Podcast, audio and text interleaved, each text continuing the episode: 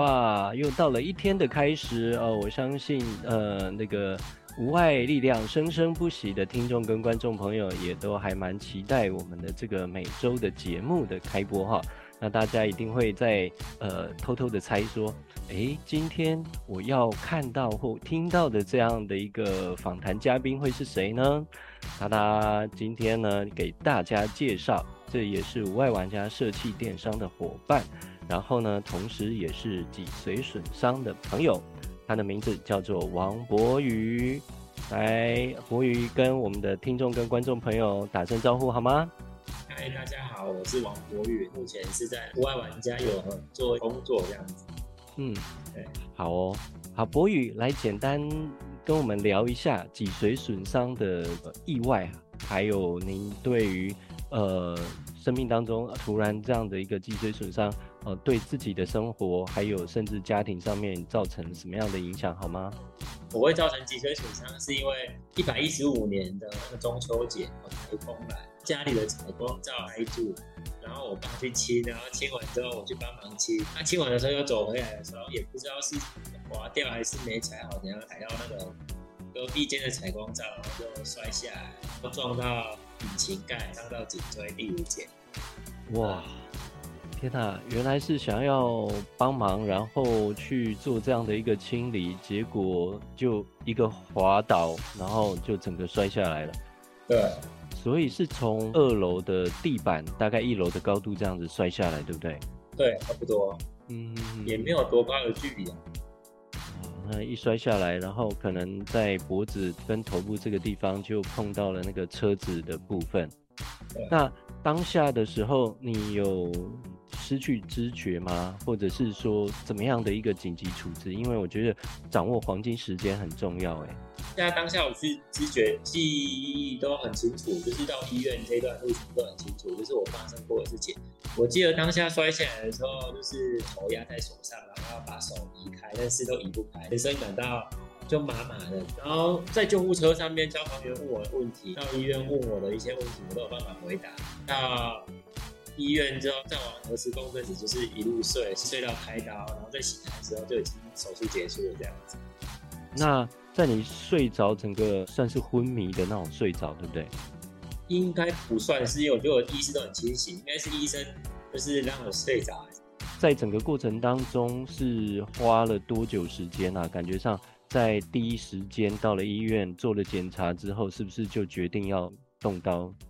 那时候是到急诊，做完核磁共振之后安排下午开刀，然后开完的时候，到晚上就出手术房去加护病房。嗯，所以就当天就就开刀完。那个时候你几岁啊？我那时候才刚满二十一岁，没多久而已。所以也才是学生嘛，哈。对，那时候那种大四刚开学没多久。哦，正是一个要准备离开学校，开始迈向新生活的时间点呢，吼。对啊。哇，那当你醒来了，你可能就已经在加护病房了。那在加护病房之后，医生应该也有来病房来跟你说明这样的一个情形嘛？当下的心情应该是很阿杂，对不？其实，在加护病房的时候都昏昏沉沉的，因为那时候很痛，然后都打止痛的，所以记得发生完之后一个月几乎都在睡觉。其实那时候医生也没有跟我讲说未来可能瘫痪，然后需要坐轮椅。其实医生都没有提到，是在半年后做复健的时候看到很多伤友他能够坐轮椅，然后那时候才去问医生的问题，然后医生就说可能未来需要依赖轮椅代步，所以那时候才知道。所以一开始发生的时候其实都不知道，只有家人知道而已。哇，诶，这个蛮特别的呢。我身边所知道的伤友或者是病友啊，呃，除非是那种鸡毛蒜皮就不会太严重的疾病。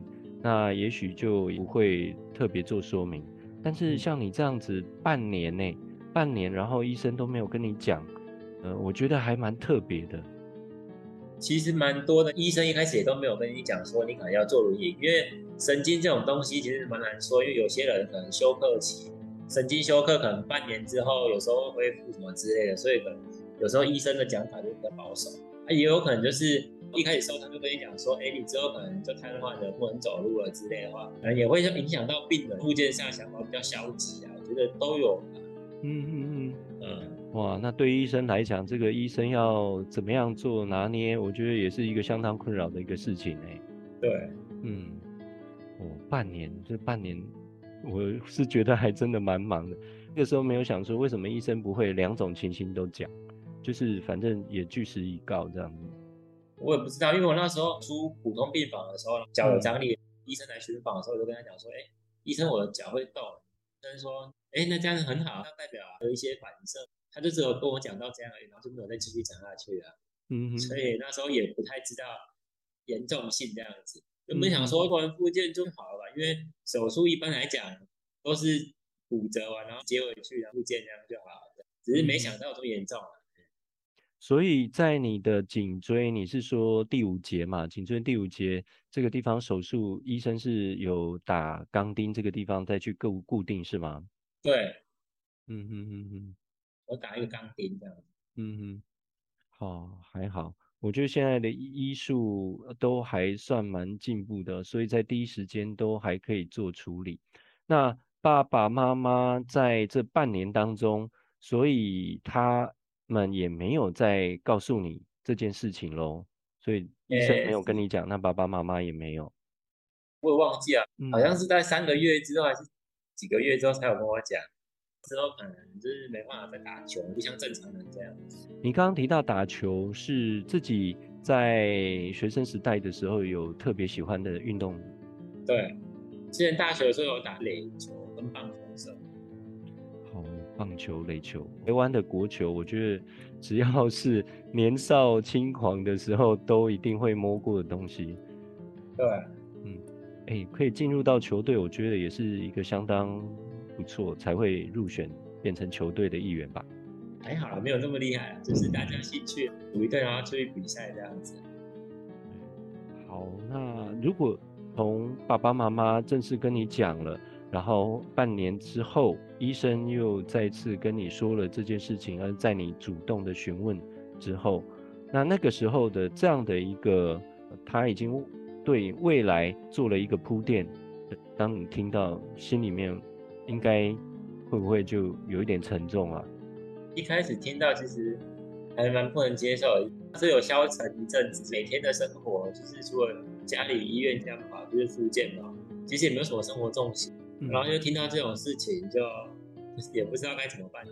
我觉得复健主要是单调，然后每天做的事情可能就像是我们说机器人也好，或者是说在当兵，因为如果有当兵的人都知道，当兵的生活其实就是啊每天几乎就是重复一样的事情。那在那样的生活里面，特别又是伤友或者是一些重大疾病的朋友。在复健当中，如果没有获得一个比较显著的回馈或者是回复，我觉得那种意志的消沉跟挫折感会更加重，对不对？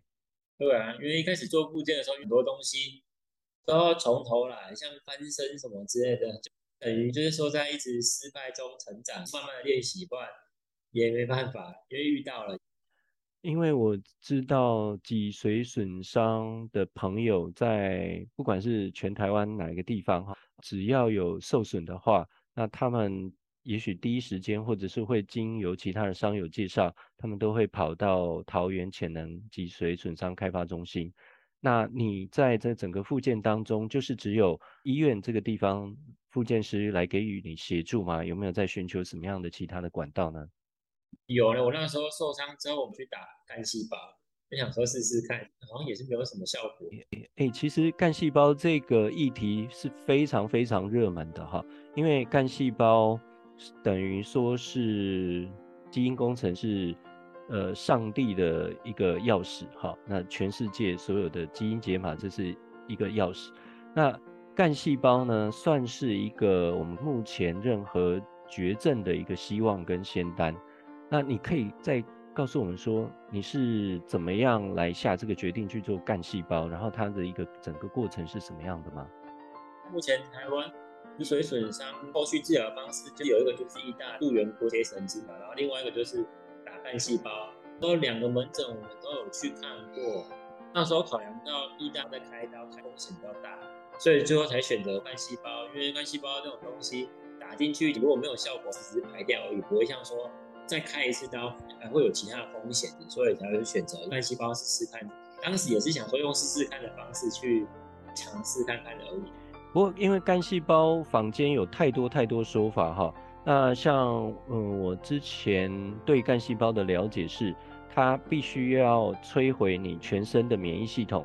然后呢，再注入你自身或者是自体干细胞，那回到你自己身上，所以这整个过程的风险也是蛮大的。那你做的干细胞也是属于这样子的一个过程吗？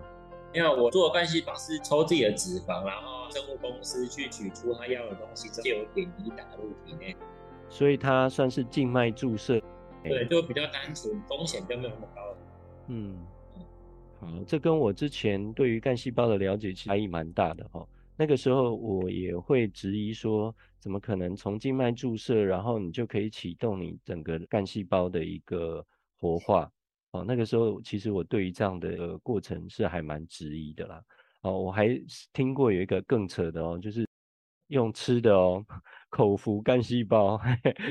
因为我学科学的，我就会去专注说，到底什么样的干细胞才是最正统的。对，所以在我心中里面，我认为真正的所谓的干细胞移植，就是我所刚才所讲的。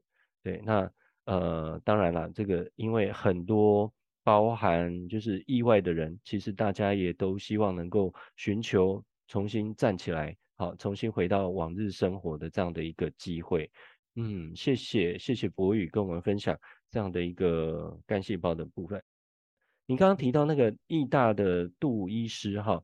他好像是说把那个干细胞注到脊髓神经里面去，是吗？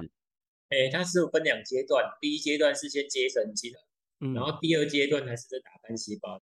哦，OK，费用都还蛮高的，有蛮多商友去尝试做一做，大家好像也是差不多啦。嗯嗯嗯。我那个时候也有听闻到这样的一个新闻哈，那我我是听新闻报道说，它好像会有一定的一个要求，就是说在脊髓损伤发生的时间，它有限定一个时间，那只要是这段时间内的病友哈，都比较有机会来恢复。其实我觉得还好，因为就像我刚才讲的，神经休克期就是半年，所以有时候也也不知道。嗯嗯嗯，这种专业的东西我就不太清楚，因为我那时候也是隔了半年之后去问，还是说如果要开的话也是可以，对啊，所以也不知道。对，那事实上有很多的新的科技在发展，然后呢，也都是要经由不断的实验性的手术，然后经过不同人啊，也许每一个人的个体的发生情况也都不一样，然后最后呢有。这么多，像比如说博宇，你也是算是在医学开发里面的，我们说是叫先烈或者是烈士，对，那很多人呃就直接把整个科技的发展，然后逐步垫高，所以在这发展当中，我觉得我们都是贡献者，对，包含试新药的啦，然后包含这些所谓的人体试验啦，哦，医学的 IRB，我觉得都是非常伟大的。好。那这样子的话，结果后来也没有呃明显的一个成果。那会不会又似乎汪洋当中看到了一个浮木，然后准备要报上去的时候，就发现哇，这个浮木又下沉了。当时也是会有一点希望，然后最后又破灭。从一开始的复健到干细胞等等之类的，我都是失败中成长。嗯，对。然后心态，我觉得也会从。每次失败之后，就会去有一点改变。嗯，那你所说的改变是什么样的一种改变呢？心情上的改变，就是说尝试就好了，试试看，如果可以成功就成功，如果不能的话，就还是一样。后来的想法就会想说，务实一点，去训练一些比较生活上的事情，像是开车、骑车，会比较实际一点。不然每天想那种事情，然后每次反复的这样子，期待又落空，期待又落空，也是蛮累的。嗯嗯嗯。很棒哦，呃，你这样子的说法就让我想到一句话哈，人家说越抱期待就越怕受伤害，对不对？对，一一旦落空的话，那种失落感会是会是更严重的。所以当我们一旦没有了期待之后，突然之间搞不好发生了一个所谓的奇迹，哈，哎，真的有成果了，反而那个时候对我们来讲，我们那种雀跃程度是更高兴的，这样子。对，嗯，对，所以也跟各位听众还有观众朋友，就是当分享啊、呃，如果我们很想要去追寻我们那个曾经所有的东西，但是呢，即使是一一一份爱情或感情哈，那我们最好都是把我们的心理调整成。不要有所期待，对，因为不要有所期待。当呃最后有好事发生的时候，哇，那就是一个很棒的一个结果。因为你这个时候只有快乐，呃，就不会有那种失落或者是不好的懊恼哦，或者是沮丧的那种感觉哦。对，嗯，很棒很棒。我觉得以博宇花了很多的时间走过来，应该至少也要有三四年吧。也没有，他都花两年到三年的时间。哇，那你调试的情形算很快呢，真的。其实比我快的还是有，有些人一年多就调试过来，不一定。还有些人是十几年还是走不出来，所以都是要看每一个人的想法。嗯嗯嗯，对，好，两三年就可以有这样的一个心态的转变。那借由这样的时间，也跟听众跟观众朋友分享。好哦，那现在开始，我们务实，好好脚好好脚踏实地的面对每一天的生活。那开始我们要面临生活上面的一些挑战了嘛？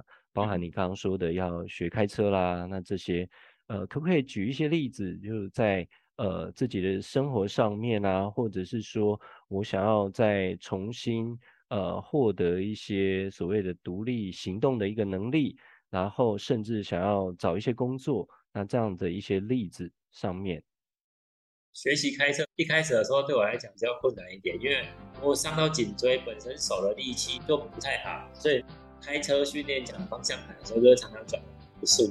然后那时候教练有跟我讲说，你要不要考虑就是放弃，因为你的功能可能没有那么好。那时候想说，我如果放弃的话，我之后是不是就没办法在开车，因为这方面。驾训班还蛮少的，我那时候是去桃园潜能发展中心，那有一个专门的驾训班，就是你身障的可以去那里考试，透过这次机会考之后，就很难再有机会再考到驾照。所以那时候我晚上挂了沙包，然后拼命的这样练习，然后最后还好是考到驾照这样。嗯嗯嗯嗯。好，呃，一般听众跟观众可能不太会了解，就是说坐轮椅的朋友要怎么样的开车呢？其实那个车子是一个特别设计的车子，而他们的刹车跟油门是用手来控制的。那然后在方向盘的控制上面呢，也会有一个辅助装置，哈，它会有一个类似像足球或高尔夫球这样的一个固定装置。那你只要抓着这个球呢，那就可以旋转，好，因为对呃颈椎损伤的朋友而言，你要用手的呃这个细部的抓取去抓住方向盘是极度有困难的，所以不能抓，那当然就是用一个球形的方式让大家握着，那这样子就可以去做转弯的动作喽。其其实我也不是用球去抓，嗯、我是用特制的那种三叉。就是另外辅具，然后才有办法就开车这样子。嗯嗯嗯嗯，颈椎的就是跟一般的双腰椎，你方向盘上加装的东西会比较特别的不一样。嗯嗯嗯。好，那大家一听到也会觉得，嗯，真的有办法达到吗？哎，我们现在就见证了哈，博宇就是还能够开车的，所以下一次上博宇的车不要担心哈，人家是有驾照的哈。然后那个车子也是 OK 的，哦，真的不用担心。好，那这个是开车的部分，哎，不错。那还没有其他的一些例子上面，哦，比如说，呃，可能造成我们一些生活上面的一些困扰，然后或我们用另外一种方式来去把它克服或解决的呢？生活上的困扰，大概就是因为你坐在轮椅上嘛，像我之前的工作是在工厂上做一些焊工之类的。然后现在受伤了，就没办法做工作，所以走机械制图这方面。因为我之前就也有学机械制图，所以就是多少都会一些啊。只是现在坐轮椅最不方便的地方就是，你要去量尺寸的话比较不方便，因为机械有些都很高嘛，然后没办法上去量，请别人帮我量。可是有时候又会跟我想要的尺寸不太一样，所以会有误差这样子，所以是蛮困扰。对，因为工厂的一些大型机具哈，就我们在乘坐轮椅的过程当中，也不太可能达到我们适合要的高度。这个地方就是环境上面的很难跨越的障碍在。对，就是环境上，而且工厂的东西也比较多，有时候还要闪来闪去。嗯嗯嗯嗯，就比较麻烦一点，因为坐在轮椅上比较不适合。或者说单纯的就是。操作电脑改好手稿，然后把它存成电脑档没有问题。嗯嗯嗯。哎，你刚刚提到就是有学过制图，这是跟你大学的这个学科有关系吗？哎，没有关系。嗯，那时候是因为工厂请不到了，就是自己的学制图这样子的话，比较不会流动性这么高。因为制图人员我们那边不太好请。嗯嗯嗯，哦，所以是自己透过自学再去学的这样的一个技能，是职训吗？还是？没有，我们那时候是去巨匠学 Inventor 的 3D 操作的。嗯嗯嗯嗯，哦，所以直接是走民间的这样的一个教育单位了。对，嗯，好，这也是一个。哎，所以之前在呃。家里面都不太会去想要有，比如说去参与职训的这样的一个动机或想法吗？没有哎、欸，之前就是想说，因为工厂要学的东西也蛮多的，嗯、只要跟着脚步走就好了。师傅叫我们做什么，就跟着学这样子的，也没有去想说那去职训额外拓展另外一条路啊。嗯嗯嗯。那脊髓损伤对你目前的一个身体哈？那有没有产生什么样的一个改变？那他有没有呃一些需要去适应的部分？诶，改变其实蛮大的改变，就是像说大小便失禁的，然后去外面的话，就是体温调节很差，可能出去外面晒个太阳，晒个十到二十分钟，你的身体可能就会很很热很热。然后有时候进去室内的时候，现在都要量体温嘛，然后可能就是量起来都会发烧。然后有时候店家就会想说，哎，你是发烧，然后不给我进去。嗯哼哼，克服也是有办法克服，就是像排便的话，一开始都会去训练，就比时间排便，量减少。外出的时候会突发状况发生，排尿的话也有找到一个自己排尿的方式。嗯，哦，你刚刚提到那种所谓的温度调节的部分，所以在排汗的部分应该是有丧失一些功能，对不对？对。我曾经哈有跟一个脊髓损伤的朋友，那也算前辈哈，刘金忠刘大哥，然后一起出门过，然后我看他在南部屏东嘛，那个时候也是夏天蛮热的，那他一到那个定点，然后他觉得很热，他就直接把那个矿泉水的瓶子打开，然后直直接从头上这样淋下去了。那他淋完之后，他就直接告诉我们，脊髓损伤就是没有办法排汗。所以唯一一个降温最快的方法，好，如果没有风，就是这个样子，直接淋水。对，那我一看到我就觉得说，嗯，那相对我自己而言，我是那种会排汗，但是一直频流汗，所以可能流汗流太多的话，就会变成脱水啊，甚至中暑。然后我像我自己本身啊，在呃排便的部分也是非常非常辛苦。那我是属于这种高度便秘型的，那。